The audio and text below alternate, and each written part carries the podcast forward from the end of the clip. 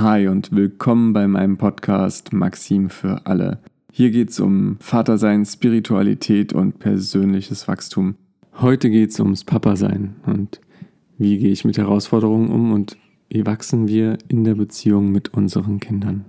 Ich freue mich, dass ihr heute dabei seid und viel Spaß.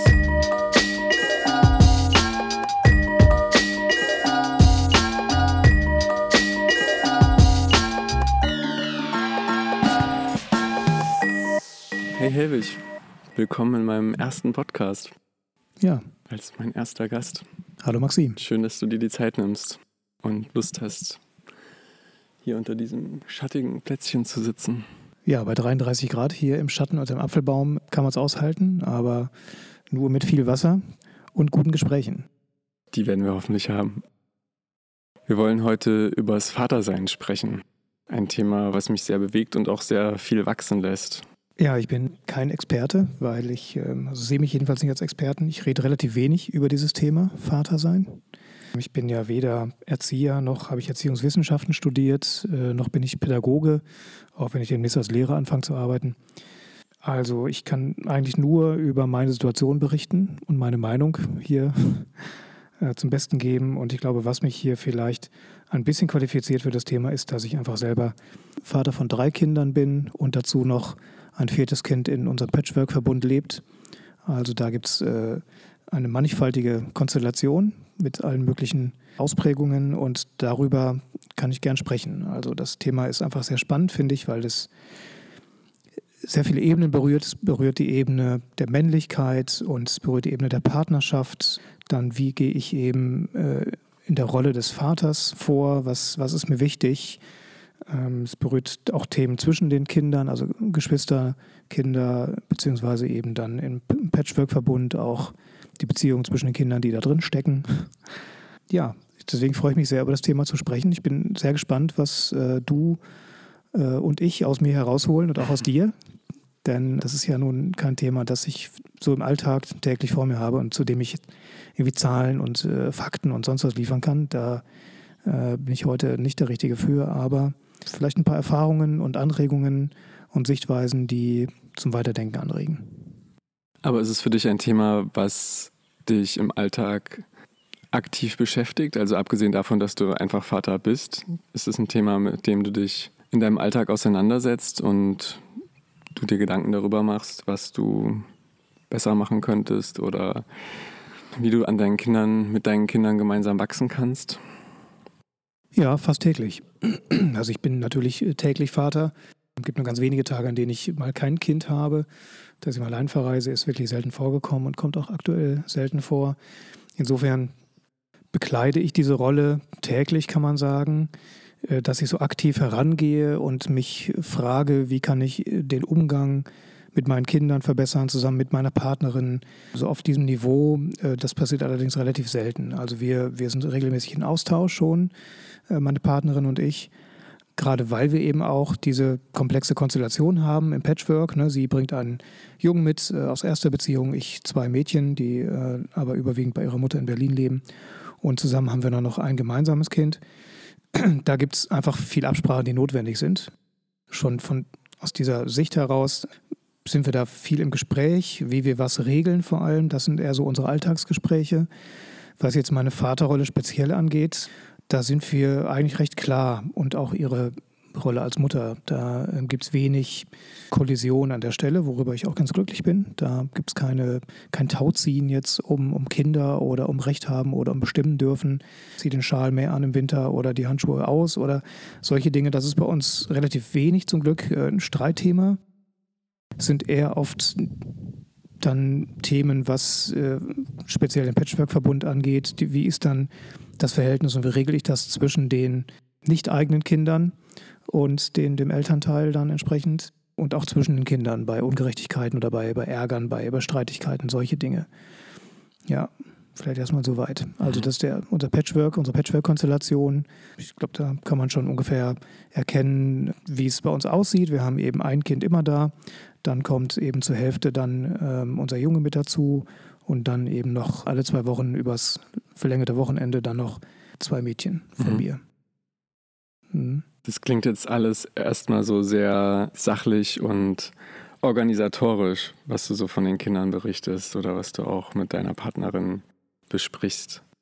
Aber gibt es auch so, so Situationen, wo dich ganz konkrete, ganz konkretes Erlebnis mit deinen Kindern triggert oder wo du dann danach denkst, oh scheiße, ich habe gerade irgendwie total blöd reagiert oder das beschäftigt mich gerade so sehr, dass irgendwie lief das nicht gut und du hättest es gerne besser gemacht. Gibt es sowas auch, dass es auch, auch in eurer Partnerschaft, aber auch für dich alleine präsent ist? Ja klar, davon gibt es äh, eine Menge Situationen, die mir einfallen. Also ein Thema, das, ähm, das mich auch lange beschäftigt hat und äh, das ist jetzt, weil unsere Jüngste jetzt, unser gemeinsames Kind jetzt sechs ist, nicht mehr so akut, aber das war ein paar Jahre lang so.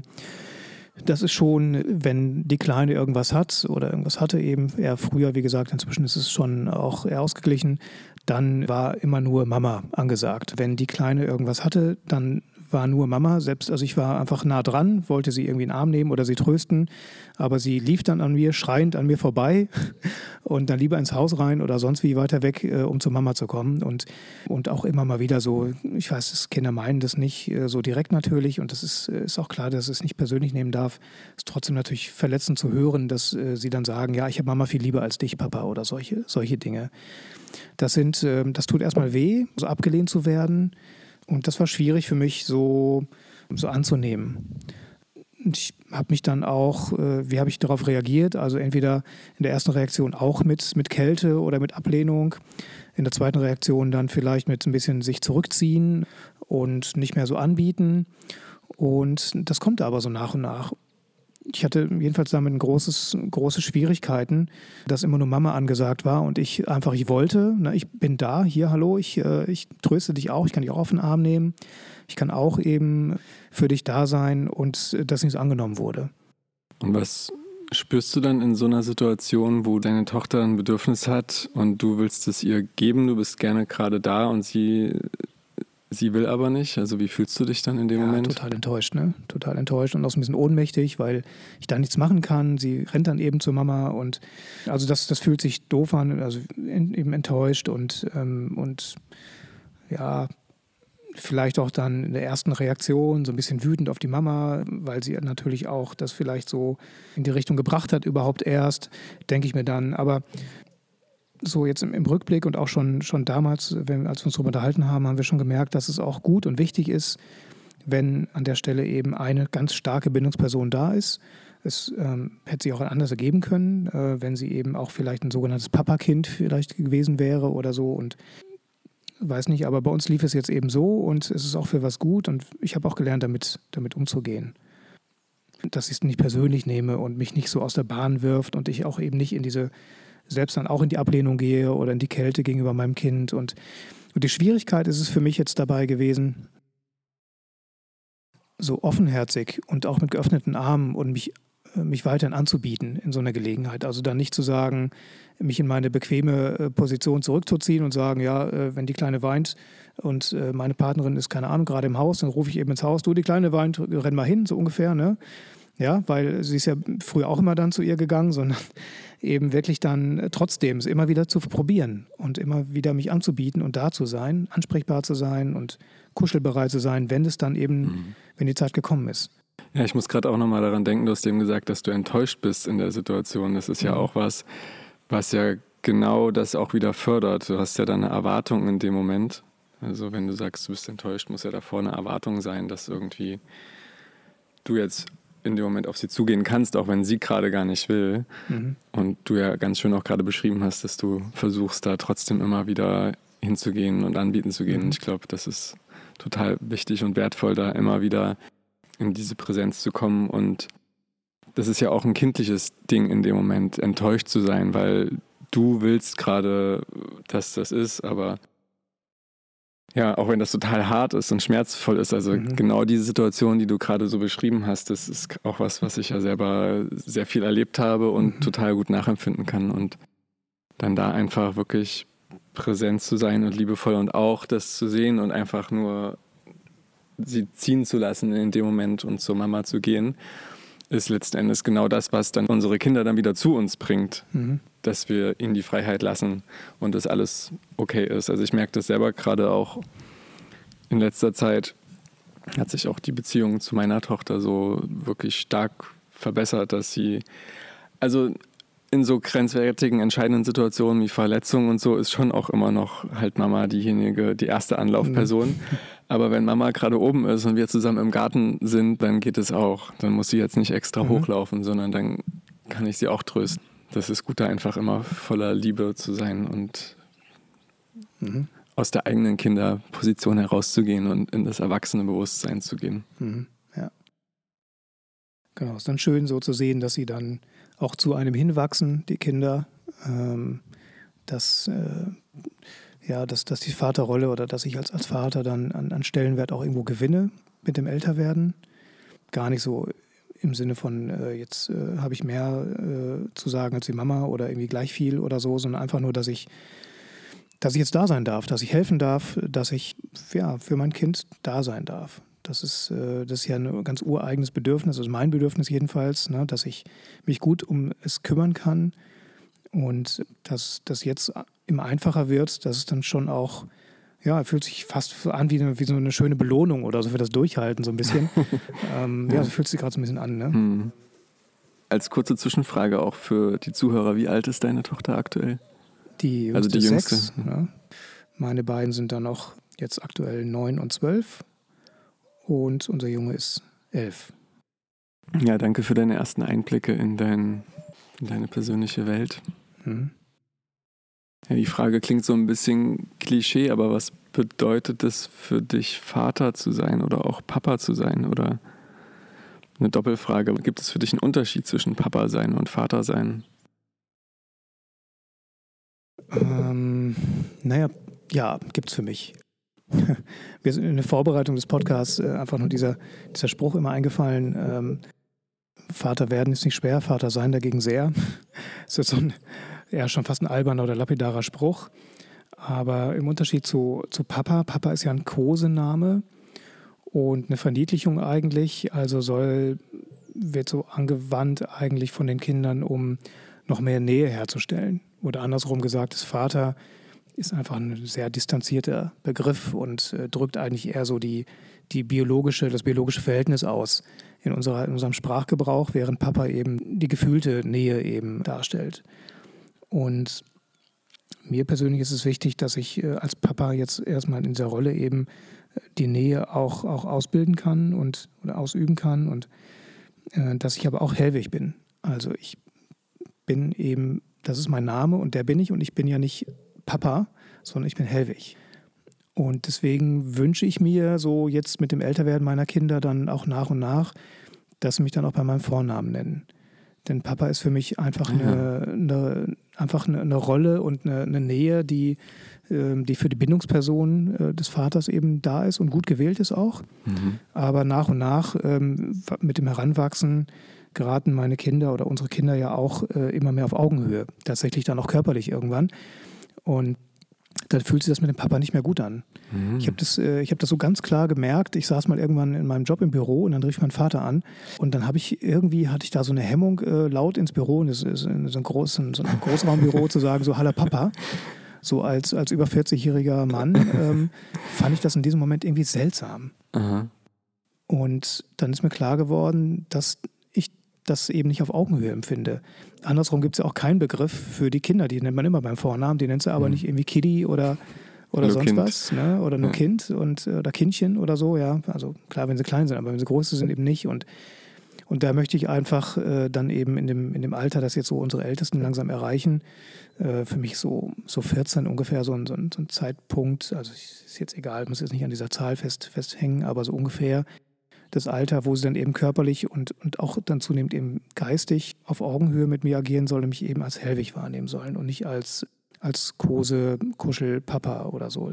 Die Rolle darf ich nach wie vor haben, aber möchte ich eben dann als Hellwig haben. Ja, spannend. Mhm. Habe ich so noch nicht drüber nachgedacht. Ich bin noch nicht ganz in der Situation, weil unsere mhm. Kinder noch ein bisschen jünger sind. Und bei meiner Großen, dessen leiblicher Vater ich ja sowieso nicht bin, die sagt ja sowieso nicht Papa zu mir. Also die sagt ja sowieso Maxim. Und unsere Kleine sagt Papa.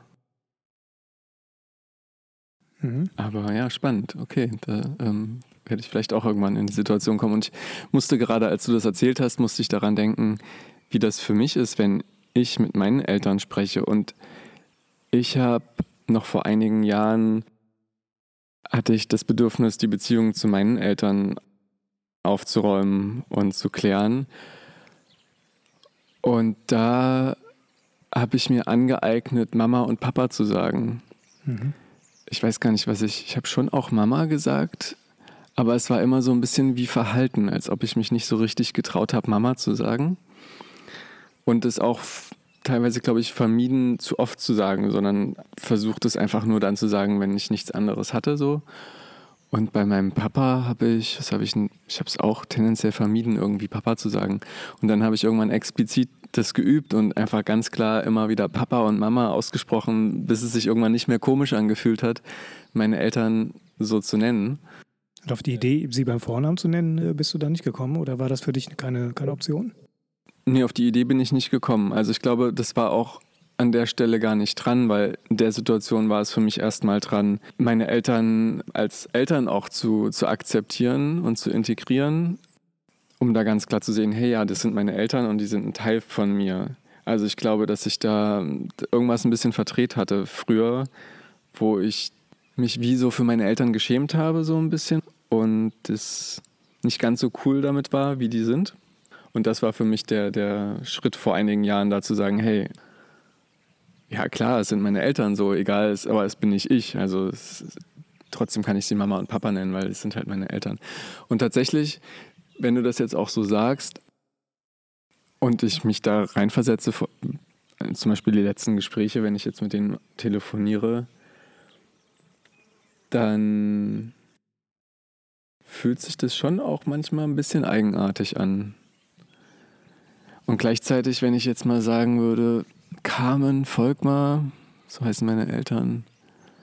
Carmen Volkmar. Kannst du auch immer wieder sagen, so lange, bis ja. es sich gut anfühlt. Kann ich mal genau, ausprobieren. Wie du es mit Mama und Papa gemacht hast. Ja, vielleicht bereite ich sie darauf vor und sage ja. denen das mal, hey, ich äh, nenne euch mal bei, bei eurem Vornamen. Ja. Kann ich mal ausprobieren, ja. Mhm. Das, das, nehme ich auf jeden Fall schon mal mit aus, dem, aus mhm. unserem Gespräch. Ja, also für mich ist es so, wenn ich Mama und Papa sage, dann dann macht es mich so klein. Ne? Dann bin ich hm. vor denen oder im Vergleich zu denen dann eben immer noch das Kind. Und das bin ich ja natürlich auch äh, biologisch gesehen, aber eben nicht äh, in, der, in der Verbindung. Ich bin ein erwachsener äh, Mensch und ähm, agiere total auf Augenhöhe. Hm. Ähm, und das fühlt sich da dann nicht mehr gut an. Hm. Ja, spannend. Da hatte ich initial gar nicht drüber nachgedacht, dass natürlich Vatersein natürlich auch an unsere Eltern weitergeht. Ja. Das mhm. sind ja natürlich nicht nur wir.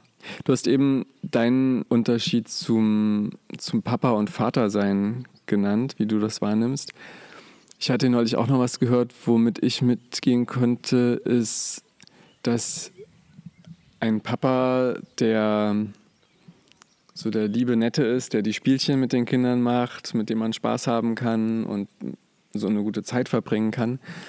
Und der Vater eher derjenige ist, der Klarheit bringt und einen durch schwierige Sachen bringt. Und so die auch eine, ja, eine Leitung mit sich bringt, eine Führung in eine, in eine bestimmte Richtung. Ich will gar nicht sagen, dass das eine besser ist als das andere, aber ich finde beide Qualitäten, zumindest so wie ich sie, diese beiden Worte interpretiere, finde ich beide irgendwie wertvoll. Und für die kleinen Kinder ist, ja, der Vater ist schon auch wichtig für die kleinen Kinder, weil gerade als klein, kleines Kind braucht man natürlich auch sehr viel Führung, weil man sich erstmal in dieser Welt orientieren muss. Aber gleichzeitig ist es natürlich auch super wichtig, liebevoll da zu sein und in die kindliche, spielende Welt mit einzutauchen. Hm. Ja, lass uns da hinschauen, wo die oder in welchen Fällen diese Begriffe gebraucht werden. Also im Sprachgebrauch ist der Begriff Papa, benutzen die benutzen die Kinder. Ja, und den benutze ich maximal, wenn ich sage im Kindergarten, ich bin der Papa von Elise. Aber da könnte ich mhm. genauso gut sagen, ich bin der Vater von Elise. Das ist eher noch so ein Ding mit kleinen Kindern, aber jetzt in der Schule, bei meinen älteren Kindern würde ich jetzt auch weniger sagen, ich bin der Papa von meiner großen Tochter, ne, sondern ich sage schon eher, ich bin der Vater von ihr. Also das ist wirklich so verknüpft mit, mit kleinen Kindern irgendwie, dieses Papa-Ding. Also jedenfalls für mich. Hm. Und in Sprachgebrauch, wie gesagt, benutzen wir Vater dann eher als, als biologische Erklärung und Papa eben als, als Kosename. Ja. Hm. Da liegt für mich dann der wesentliche Unterschied. Und die Vaterrolle, im Unterschied zur Papa-Rolle, wenn ich die Begriffe mir so vor Augen führe, ja, ist eben eher das Gleiche. Also Papa, wie gesagt, auf, auf kleinere Kinder, auf die Beziehung zwischen eben Vater und, und Kindern, wenn die Kinder jünger sind, eher bezogen. Und der Vater in seiner Rolle, wie er, die, also welche, die Frage ist, welche Rolle hat mein Vater jetzt für mich? So. Hm. Und das ist der Unterschied. Das, das ändert sich ja natürlich je nach äh, Alter des Kindes und die Rolle meines Vaters hat sich jetzt in den letzten äh, Jahren sicherlich nicht geändert, äh, einfach seit dem Erwachsenenalter wenig geändert. Aber ähm, je nach Kindesalter gibt es natürlich ganz verschiedene ja, Vorbilder und die der Vater oder die Papa-Rolle eben dann einnimmt. Und auch ganz wichtig ist, also schon, ich sehe jetzt meine, meine Papa-Rolle oder meine Vaterrolle jetzt mit, mit unseren Kindern schon eher auch darin, mal irgendwie mal körperbetont mal rumzutollen oder äh, eben tatsächlich einfach mehr irgendwie was Sportliches zu machen oder was Wilderes. Vielleicht auch mal was, was Risikoreicheres. Das ist schon so eher in meiner Rolle. Welche, welche Fehler hast du so als Papa bisher gemacht, die du. ich weiß nicht, ob bereuen das richtige Wort ist, aber ja, welche großen Fehler hast du gemacht, die du nicht nochmal machen möchtest oder nicht nochmal machst oder aus denen du auch besonders viel vielleicht gelernt hast? Starke Frage. Verlangt brutale Ehrlichkeit jetzt. ja, ähm, also ich habe sicherlich ähm, Fehler gemacht, die ich auch ganz klar bereuen kann und auch sehe und auch sehe, wie ich es hätte besser machen können in der Beziehung zu Loris, also dem Sohn meiner Frau. Da habe ich ja, mich sehr rausgehalten und habe so alles so anüberlassen, habe mich so zurückgehalten. Und wenn dann mal irgendwo ein Ärger zwischen ihm und meinen Kindern war, dann habe ich mich aber doch da eingemischt und das war sicherlich falsch, denn da brauchten wir einfach eine Abstimmung, Anne und ich, an der Stelle, wie wir das hätten besser regeln können. Ich denke, wenn er bei uns ist, bin ich ja auch trotzdem ein männliches Rollenvorbild und sollte da auch mehr in die Verantwortung gehen. Und die, diese Verantwortung habe ich ein bisschen gescheut und habe mich da lange, lange vorgedrückt, auch ein bisschen, weil es ja eben auch anstrengend ist, in die Verantwortung zu gehen, dann für so einen Jungen. Ja, ich habe eben drei Mädels und der Junge hat seinen Vater und mich da einfach so rausgehalten. Aber ich merke auch, dass es ihm und dass es am Ende auch mir gut tut, wenn wir dann auch so ein wenn ich eben ein bisschen mehr in diese Vaterrolle ihm gegenüber komme. Ja? Eben indem wir zusammen, was ich, Ball spielen oder halt mal so, so Jungsdinge machen irgendwie. Und das habe ich, da habe ich mich mal so zurückgehalten und rausgehalten und mich an den falschen Stellen dann eingemischt. Also das war auf jeden Fall ein klarer Fehler, den ich, den ich heute so sehe, ja, den ich, gegen den ich jetzt so ein bisschen an, anpaddle, auch immer erfolgreicher. Ja. Kannst du zum Beispiel sagen, wo du dich eingemischt hast, wo du dich hättest nicht einmischen sollen, um das ein bisschen besser zu verstehen, was du damit meinst? Mhm. Ja, also beispielsweise, wenn, ähm, wenn Anne und, und er sich äh, gestritten haben und er ihr Sachen an den Kopf geworfen hat, verbal, die äh, einfach schrecklich waren für mich und die ich überhaupt nicht aushalten konnte, dann habe ich mich zum Beispiel eingemischt in etwas, was überhaupt nicht meine Sache war, weil mhm. die beiden haben sich miteinander gestritten und, und er hat sie dann mit Worten verletzt und sie war sicherlich auch nicht zimperlich oder so, aber das, was er dann gesagt hat, hat mich so zu Weißblut gebracht, dass ich mich dann eingemischt habe und ihn dann so vielleicht zurechtgewiesen habe, ja, weil ich es nicht ertragen konnte, wie er dann meine Frau, also wie Anne dann vielleicht beleidigt oder mit ihr verbal umspringt und, und das ist natürlich totaler Fehler, weil das müssen die beiden miteinander ausmachen und das muss, das muss ich dann später mit Anne klären. Da kann ich ihr höchstens sagen, du, das hat mich total äh, mitgenommen und wütend gemacht, wie er mit dir umspringt. Und ich habe hier den Eindruck, du nimmst dir gar nicht so den Raum oder du lässt dir auf deiner Nase von dem rumtanzen und solche Dinge. Das muss ich ja mit ihr besprechen im mhm. Nachgang, aber überhaupt nicht in der Situation. Und also das sind so Situationen, die sind mir mal passiert, die, die würde ich schon auch bereuen. Die fallen schon in, dieses, in die Schublade Reue. Das tut mir da schon leid, dass ich mich dann so eingemischt habe und dann eben zusätzlich noch richtig ähm, Öl aus Feuer gegossen habe. Hm. Das, okay. hat, das hat niemandem geholfen. Hm. Ja, danke. Mir fällt dazu gerade noch was anderes ein. Das hat auch was mit Konflikt und Einmischen zu tun, aber jetzt gar nicht explizit in der Situation, sondern in dem Konflikt unter den Kindern, unter den Geschwisterkindern. Weil da kommt es ja wahrscheinlich in nahezu jeder Familie auch immer regelmäßig zu Streits zwischen den Kindern. Wie gehst du denn damit um, wenn das passiert? Ja, also was unseren Patchwork-Kinderverbund angeht, da darf ich zum Glück auf, auf mein relativ ausgeprägtes Gerechtigkeitsgefühl zurückgreifen und bin schon, glaube ich, ziemlich neutral jetzt, was irgendwelche Entscheidungen angeht, wer jetzt was äh, verbockt hat oder äh, Streitigkeiten. Also ich werde jetzt, ich achte schon sehr darauf, niemanden zu benachteiligen, niemanden äh, zu bevorteilen. Das ist schon, ist mir schon sehr wichtig. Gerade ja, in Doris auch mit dem Spiel ist eben, weil er nicht mein, mein leibliches Kind ist. Und andersrum, Anne, bei Anne ist es auch so. Das ist uns klar. Also da, da gibt es Streitigkeiten und die sind nun mal da und dann versuche ich eben auf beide Seiten immer einzuwirken oder mit beiden Seiten in Kontakt zu kommen und mhm. die Dinge vielleicht zu, zu verbalisieren oder einfach zu besprechen. Auch da ist dann am Ende aber auch meine Frau gefragt, dann mit ihrem Sohn die Dinge im Nachgang noch zu besprechen, denn da, da haben wir keine gute Verbindung in der Hinsicht, dass wir gut miteinander reden können über solche Dinge, was Streitigkeiten angeht oder, hm. oder sowas, da, da reicht es einfach nicht für. Das, müsst, das dann hängt es dann wieder an ihr. Ne? Hm. Sie hat andersrum auch einen guten Draht zu meinen Töchtern, äh, sodass sie die Dinge, die sie angeht, auch gut mit ihnen besprechen kann und das nicht über mich gehen muss. Das ist insofern da einfacher. Hm. Und Streitigkeiten zwischen den Kindern oder, oder mit uns, gerade bei den kleineren Kindern, habe ich gelernt, dass dass so Wutanfälle oder eben auch so verbale Entgleisungen der Kinder uns gegenüber, uns, äh, uns Erwachsenen gegenüber, im Grunde genommen nur zu übersetzen sind in andere Sprache, in die Kindersprache und Ausdruck sind von, von aus dem Gleichgewicht geraten an anderer Stelle. Hm. Also beispielsweise hatte Anne einen neuen Job angefangen und war dann wesentlich weniger zu Hause, wesentlich, wesentlich weniger präsenter für unsere Kleine, als das eben vorher der Fall war. Und die Kleine hat sich dann tatsächlich im Kindergarten auffällig gezeigt, auch aggressiv und auch uns gegenüber und anderen gegenüber. Und bis sogar dahin, obwohl sie sonst eigentlich eher einen relativ ausgeglichenen Charakter hat, gab es dann schon auch starke Entgleisungen da bei ihr im Kindergarten. Hat sie dann auch eine Praktikantin arg, arg beschimpft sodass eben die Kindergartenleiterin uns dann auch zum Gespräch rangeholt hat. Ja, und dann war das relativ klar, dass es eben verbunden war mit dieser Veränderung im Äußeren, dass eben Mama jetzt wesentlich seltener zu Hause war oder seltener auch für mhm. sie da war.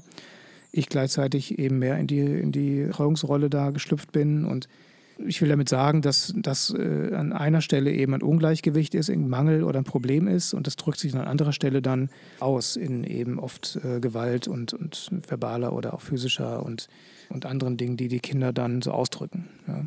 Und das aber eben zu verstehen und zu, zu, erkennen, das ist die Schwierigkeit und eben oft auch in dem Moment gar nicht möglich, sondern erst später.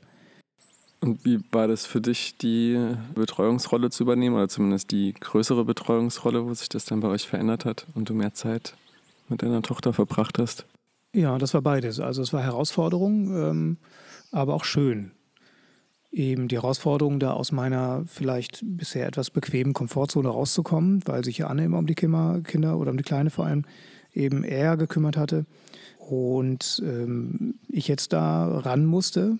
Das war also eine Herausforderung auch. Mhm. Äh, und gleichzeitig eben schön, weil ich es mir auch eigentlich immer gewünscht hatte. Mhm. Äh, mich nur dann eben vielleicht mal zurückgezogen hatte. Und jetzt war ich dann aber da und konnte dann eben auch ja, einfach da sein und es fühlt sich gut an. Also schon, ich merke gerade, es ist ein ist, ein, ist mein starkes Bedürfnis als Vater eben auch da sein zu können für die Kinder und das auch ausleben zu können, ist dann, fühlt sich einfach gut an. Mhm. Schön, ja. Mhm. Wie ist das bei dir? Würde mich auch noch interessieren. Was konkret? Ja, wie kannst du da sein für, für eure Kleine? Wie ich da sein kann. Mhm. Also hast du auch dieses Bedürfnis, da sein zu wollen für die Kleine und bist auch enttäuscht, wenn es nicht äh, sein darf und bist auch erfüllt, wenn es sein darf? Oder ist es eher doch Schwierigkeiten, Herausforderungen für dich? Also wie ist so der? Also ich kann mich da in vielen wiederfinden, was du gesagt hast. Für mich wird es auch immer einfacher mittlerweile. Also das Verhältnis zu Inana wird immer entspannter. Und gerade seit nach dem Urlaub, den wir jetzt vor zwei Wochen hatten, es ist gerade irgendwie echt besonders schön und sie kommt ganz oft auf mich zu, selbst wenn wir irgendwie zu dritt oder zu viert sind und sie hat Lust, auf mir rumzuklettern oder mich zu kuscheln, das vor einem halben Jahr gefühlt noch nicht so war. Und das hat natürlich auch ganz viel damit zu tun, dass ich auch einen großen Part in der Betreuungsrolle mit übernehme und wir sehr viel Zeit miteinander verbringen. Jetzt gerade in ja, die letzten Monate oder schon fast Jahre arbeitet ja meine Frau in der Schule, wodurch es eigentlich mindestens zwei Tage die Woche gibt, wo ich mit meiner Tochter alleine zu Hause bin oder wir was alleine zusammen Zeit unternehmen. Und das macht natürlich total viel. Und jetzt gerade in letzter Zeit haben wir das, üben wir das auch immer mehr zu sagen, hey, irgendwie dieses gemeinsame Hinlegen, das braucht irgendwie so viel Zeit und irgendwie können wir auch nochmal, also kann auch mal was anderes machen, als immer gemeinsam die Kinder hinlegen. Und haben jetzt zum Beispiel angefangen, uns aufzuteilen, dass wir es immer abwechseln. Das haut nicht ganz hin. Also tendenziell bringt meine Frau Inana schon noch mehr ins Bett, als ich das mache. Aber wir sind jetzt nicht mehr immer beide mit dabei, sondern es kann jetzt auch funktionieren, dass ich sie abends hinlege, obwohl meine Frau auch einfach im Raum nebenan ist. Das wäre vor einer ganzen Weile noch nicht möglich gewesen das sind für mich Sachen, die total schön sind, wo ich merke, hey, irgendwie ist es so eng, dass wir immer näher kommen und es immer mehr ein Gleichgewicht in dem Mama-Papa-Sein gibt. Und ich hatte ja neulich auch mit jemandem drüber gesprochen, den ich im Urlaub kennengelernt habe, der mit seiner Tochter alleine dort auf dem, auf dem Campingplatz war, wo wir auch waren. Und ähm, da hatte ich ihn auch so gefragt, hey, wie ist es so mit Ablehnung von deiner Tochter und kennst du das, dass es irgendwie nur dieses Mama gibt und Mama muss das machen, Papa darf nicht und so. Und er meinte auch, ja, total. Und er muss, also 50 Prozent der Zeit mit dem Kind zu verbringen, reicht nicht aus, um ein Gleichgewicht in der Beziehung herzustellen. Also wir Männer müssen irgendwie immer deutlich mehr Energie, also gerade bei kleinen Kindern, reingeben, um eine ähnliche enge Bindung zu haben wie die Mama. Was natürlich auch in gewisser Weise nachvollziehbar ist. Ich meine, die Mütter, die Mamas, die haben einfach neun Monate Vorsprung, wo sie ganz, ganz eng mit den Kindern waren, was wir einfach nie haben werden und haben können. Und gleichzeitig sind wir mittlerweile in einem Zeitalter, kann man schon fast sagen, wo, wo wir Männer auch immer mehr in diese Verantwortung gehen und auch Lust haben, Papa zu sein. Und ich finde es total schön, das nicht alles abzugeben und in diese bequeme Haltung zu gehen sondern auch mhm. durch diesen Schmerz und auch durch diese Ablehnung der Kinder durchzugehen und genau zu sehen, hey, das geht gar nicht gerade persönlich gegen mich, sondern das ist eigentlich ja irgend nur eine verdrehte Kommunikation von einem anderen Bedürfnis. Alle Kinder würden sich freuen, wenn Mama und Papa immer die ganze Zeit irgendwie dabei sind und mhm. Ja, also das ist, es war super herausfordernd die letzten Jahre für mich, gerade mit unserer kleinen Tochter. Die große habe ich natürlich erst kenne ich erst seitdem sie fünf ist. Da ist das, war das natürlich alles ein bisschen anders und mhm. einfacher auf eine Art und Weise. Und es ist für mich meine, meine größte Lehrerin, meine Tochter, mhm. immer wieder zu gucken. Wobei ich weiß gar nicht, ach, es gibt so viele große Lehrer, Lehrer und Lehrerinnen, meine Frau auch. ich die lerne ich auch super viel. Mhm. Und gerade in der Beziehung auch mit den Kindern und mit uns als Familienverbund. Beantwortet das so ungefähr deine Frage? Ja. Ja, hm? ja. Mhm. Ja mir fällt gerade noch was anderes ein. Ich hatte dich eben nach den Konflikten gefragt, mhm. wie du damit umgehst, wenn die Kinder Konflikte haben. Und ich möchte gerade gar nichts fragen, sondern eher was erzählen. Und zwar hatte ich dir ja auch erzählt, dass meine Frau diesen Kurs mitgemacht hat, diesen Elternkurs. Transparency heißt der, mhm. wo es darum geht, die Beziehung zu den Kindern nochmal ganz neu anzuschauen. Und eine Sache, die ich weiß gar nicht, ob sie daraus hervorkommt oder aus dem Input aus der Schule, ist die Konflikte zwischen den Kindern auch bei den Kindern zu lassen, weil die Kinder selber das in der Regel sehr gut lösen können. Und das aber nicht in dem Sinne zu sagen, hey, ihr regelt das mal alleine, ich gehe einen Kaffee trinken, sondern wenn es einen Konflikt gibt, hinzugehen super präsent zu sein, also die komplette Aufmerksamkeit auf die zwei Kinder zu richten, die gerade einen Konflikt haben und aber nicht einzugreifen. Und einfach nur, nur da zu sein und zu schauen, beide, beide zu beobachten und in so eine super aufmerksame Haltung zu gehen und nicht einzugreifen. Und nur einzugreifen, wenn es blutig wird. Also wenn es jetzt wirklich irgendwie mhm. Gefährdungen von irgendjemandem gibt. Aber solange das nicht passiert, die Kinder das alleine regeln zu lassen. Und das haben wir jetzt, ich glaube, bisher erst dreimal oder so ausprobiert, mhm. wo sich unsere große und kleine Tochter gestritten haben. Irgendwer soll eine Playmobil-Figur nicht haben. Es sind, ja, in der Regel sind es nur Kleinigkeiten, die aus unserer Perspektive irgendwie Nichtigkeiten sind. Mhm. Es gab hier neulich eine Szene, da waren wir alle zu viert oben und beide Kinder waren eigentlich irgendwie ein bisschen fertig. Äh, vor allen Dingen unsere große Momo, die lag irgendwie ein bisschen müde auf, auf dem Teppich und dann gab es eine Playmobil-Figur und irgendwie war jetzt gerade unklar, wem die Playmobil-Figur gehört das, und wer gerade als letztes damit gespielt hat. Und dann haben wir uns beide neben die gesetzt auf den Teppich und haben einfach sie ganz aufmerksam angeschaut und waren da. Und was dann passiert ist, war halt, dass die sich ziemlich lange in diesem Nein-Doch-Ding befunden haben und es wurde dann halt irgendwie auch tendenziell immer aggressiver. Also die fanden, fanden sich halt blöd und haben sich irgendwie so leicht angefangen zu schlagen oder wegzuschubsen. Und das ist schon auch echt anstrengend, teilweise auszuhalten. Also wirklich nur da zu sein und das zu beobachten und nicht einzugreifen, weil wir ja oft diesen, diesen Instinkt so haben, hey, okay, wir wollen das jetzt lösen. Mhm. Und irgendwie ist es rational zu klären, weil es irgendwie es ist ganz klar, der hat zuerst gespielt, also ist es jetzt mhm. dem und dem. Aber das nimmt den Kindern ja auch die, die eigene Verantwortung oder auch das eigene Problem lösen. Also wir nehmen den mhm. Kindern in dem Moment was ab, was die eigentlich auch ganz gut selber können. Mhm. Was ein bisschen anders aussieht, als wenn wir das machen würden. Und was tatsächlich in der Situation dann auch in Tränen geendet ist. Unsere Große dann die Kleine ein bisschen zu doll weggeschubst hat. War, sie hat sich gar nicht wirklich wehgetan, sie hat sich nicht verletzt oder so, aber es war halt dann irgendwann war es ein wirklich klares Nein. So, ich schubst dich jetzt körperlich weg. Ich will jetzt nicht, dass du näher zu mir kommst. Und dann gab es Tränen, aber dann war es irgendwie ganz klar geklärt für die beiden. Also es war dann nochmal dramatisch, aber die Situation war geklärt. Ja, ich gebe das gerade mit rein, weil ich das selber total spannend finde zu beobachten. Ich weiß noch gar nicht genau, ob das jetzt besonders gut oder besonders schlecht ist, aber die, ja, und die trotzdem nicht allein zu lassen, die Kinder damit. Ne? Das mhm. ist ganz wichtig. Also wirklich präsent zu sein. Ja, ich ja. finde es äh, finde es einen sehr spannenden Ansatz, doch einfach wertvoll, das mal vielleicht auszuprobieren für die Zuhörerinnen und Zuhörer, die in der Situation sind. Das, das mal so, so bei sich und den Kindern, also in der Familie so anzuwenden und mal auszuprobieren, wie das eigentlich ist.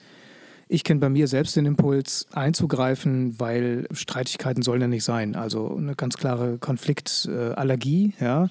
Wenn sich da zwei streiten, dann muss es sofort aufhören. Das ist so ein, so ein Impuls, so eine, mhm. so eine natürliche Reaktion die wir, glaube ich, auch alle irgendwo oder viele von uns antrainiert bekommen haben. Also ich jedenfalls. Streit ist nicht gut und äh, Konflikte müssen vermieden werden, wenn es geht und genau, müssen auf rationale Art und Weise irgendwie geklärt werden. Irgendeiner bekommt halt recht und der andere ist eben schuld oder so ungefähr. Und das finde ich einen guten Ansatz, das mal so aufzubrechen und eben sich bewusst zu machen, äh, jetzt, ich spüre jetzt gerade bei mir diesen Impuls, jetzt einzugreifen, weil ich eigentlich, äh, warum eigentlich? Äh, weil ich das jetzt gerade nicht aushalten kann. Dabei äh, fetzen die beiden sich nur, die dürfen ja streiten miteinander. Und wie du sagst, solange es jetzt nicht äh, in, in roher Gewalt endet, Wobei man natürlich genau fragen muss, wo ist eigentlich die Grenze? Ja? Also wenn jetzt einer mit dem Stock den anderen so ein bisschen haut, ist das schon die Grenze oder noch nicht? Ne? Also finde ich zum Beispiel schon spannend, dann nochmal genauer hinzuschauen. Also ja, eine Waffe klingt schon mal nochmal krasser, als jetzt irgendwie zu schubsen oder so. Genau, wo setze ich da eine Grenze eben mhm. oder meine Grenze? Das ist eben wirklich nochmal genau zu, zu definieren, finde ich und sich dann klar zu machen, ja, das ist jetzt eher gerade mein, mein Problem, das ich habe, diesen Konflikt auszuhalten mhm. und nicht eigentlich ja, ne, das der Kinder, dass sie vielleicht selbst mhm. lösen können. Du hast ja den Konflikt eigentlich gar nicht. Genau, Konfliktfähigkeit, eben den Kindern dann auch damit denen, denen die Chance zu geben, das zu lernen. Ne? Ja, und gerade bei Kindern passiert ja vieles einfach auch noch körperlicher. Also wir sind ja als erwachsene Menschen schon nicht mehr so körperlich und eher intellektuell oder verbal, dass wir irgendwelche Sachen klären. Und mhm. aber für Kinder funktioniert das ja oft auch gar nicht. Also da irgendwelche rationalen Erklärungen, die kommen ja gerade wenn ein Kind in Wut ist oder irgendein starkes Bedürfnis hat, dann kommt es natürlich gar nicht mehr an. Mhm. Und gerade dann auch diese Körperlichkeit untereinander auszumachen und zu sagen, hey, nee, ich habe jetzt aber, ist ja auch, also ich habe das, das war zum Beispiel spannend in dieser Situation, die ich eben beschrieben habe, dass Momo, unsere Große, halt immer genervter wurde und genervter wurde und am Anfang ist halt so eine leichte Genervtigkeit, ey, geh weg, lass mich in Ruhe. Und irgendwann war das so, ihr ganzer Körper war so genervt, aber auch so klar, dass sie irgendwann diese Kraft aufgeladen hatte, ganz klar Nein und Stopp zu sagen und mit ihrer Hand auch zu schubsen und zu sagen, hier ist meine Grenze und nicht weiter. Und das, das war schon auch spannend zu sehen. Ich möchte an der Stelle vielleicht noch was sagen zu der Vaterrolle gegenüber Kindern, die nicht bei einem leben, die also überwiegend bei der Mutter leben oder bei anderen, die also nur temporär da sind. Denn das ist ja bei, meinen, bei zwei meiner Töchter so, die sind dann eben alle 14 Tage, glücklicherweise jetzt noch freitags bis montags früh sogar äh, bei mir, demnächst dann nur noch freitags bis sonntags, aber immerhin, die sind neun und zwölf, die beiden Mädchen. Und das betrifft ja einfach auch sehr viele Menschen in Deutschland, sehr viele Männer in Deutschland, Väter eben, Trennungskinder, ähm, Patchwork-Familien, diese Situation, dass Kinder eben überwiegend bei einem Elternteil leben und dann den anderen Elternteil besuchen, in der Regel nach wie vor eben äh, überwiegend bei der Mutter und dann etwas weniger Zeit beim Vater.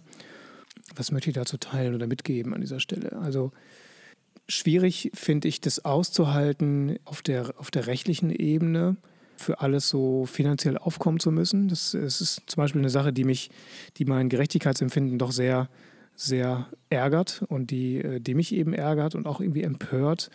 Und gleichzeitig aber auch weiß ich, dass es vielleicht gut so ist oder dass es gute Seiten da hat.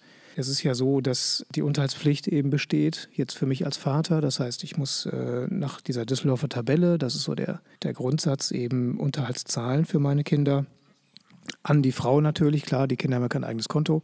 Das heißt, die, die Ex-Partnerin verfügt dann eben einfach über das Geld, das ich ihr sende, nach ihrem Gutdünken. Da habe ich dann keinen Einfluss drauf.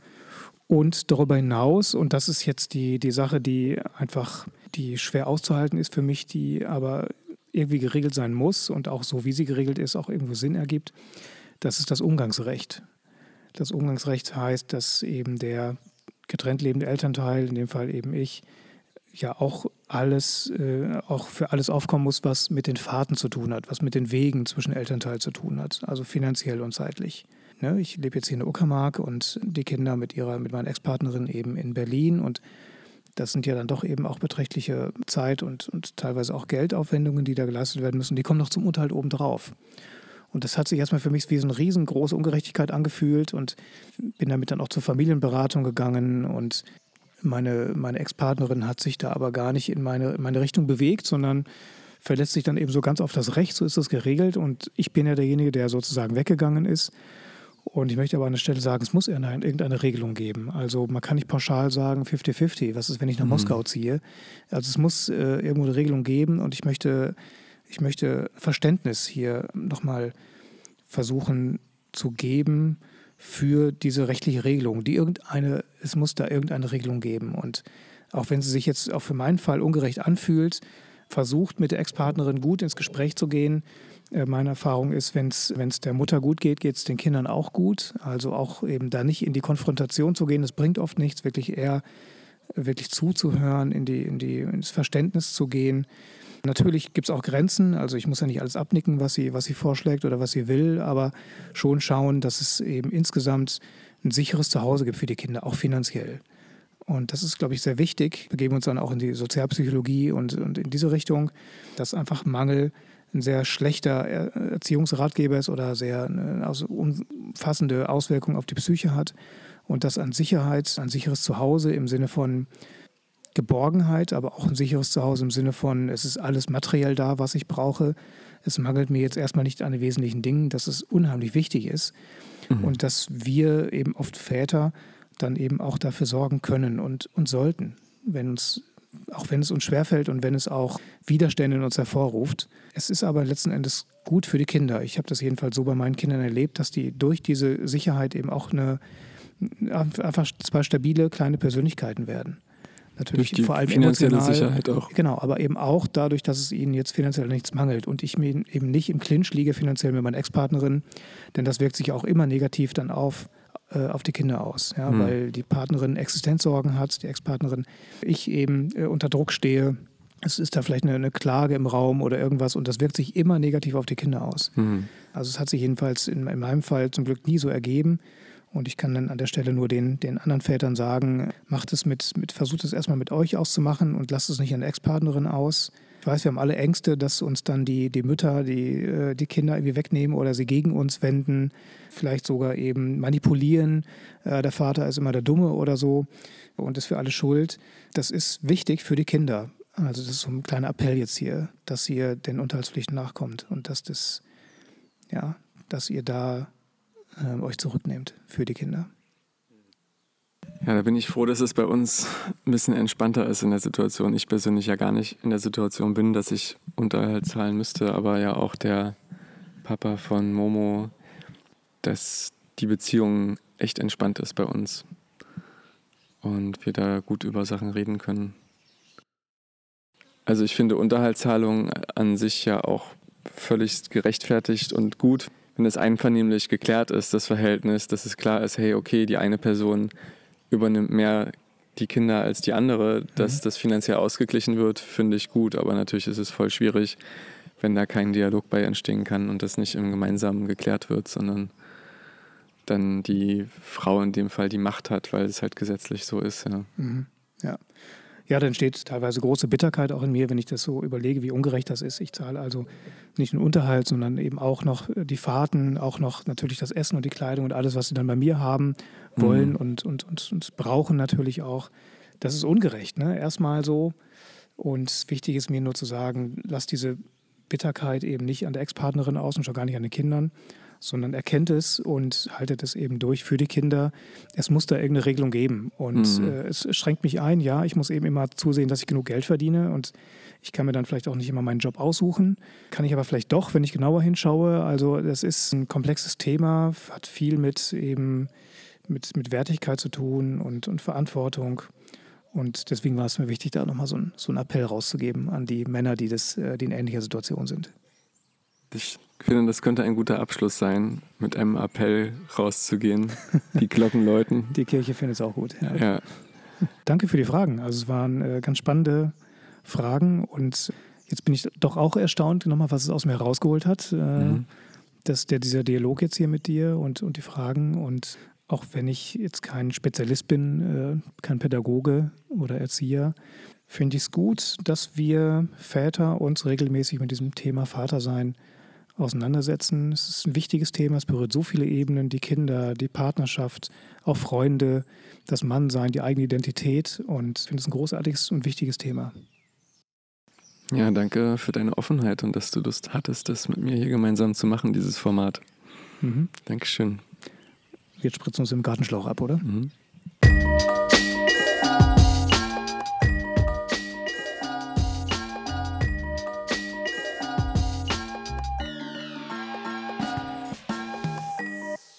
Hey ja, das war die erste Folge von meinem neuen Podcast Maxim für alle. Schön, dass ihr bis hierhin dran geblieben seid. Ich freue mich auf das nächste Mal mit euch. Und wenn ihr wollt, schaut gerne auch mal auf meinem YouTube-Kanal vorbei. Auch Maxim für alle. Bis zum nächsten Mal. Macht's gut.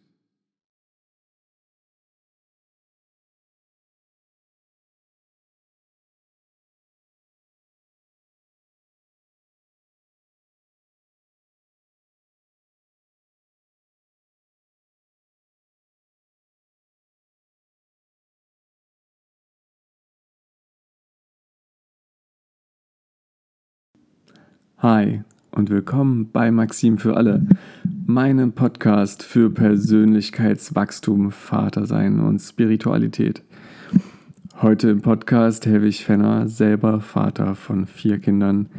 Ich freue mich auf das Gespräch mit ihm. Spannende Thema zum Thema Vatersein erwarten dich heute. Wie gehen wir mit Herausforderungen um und wie wachsen wir in der Beziehung mit unseren Kindern?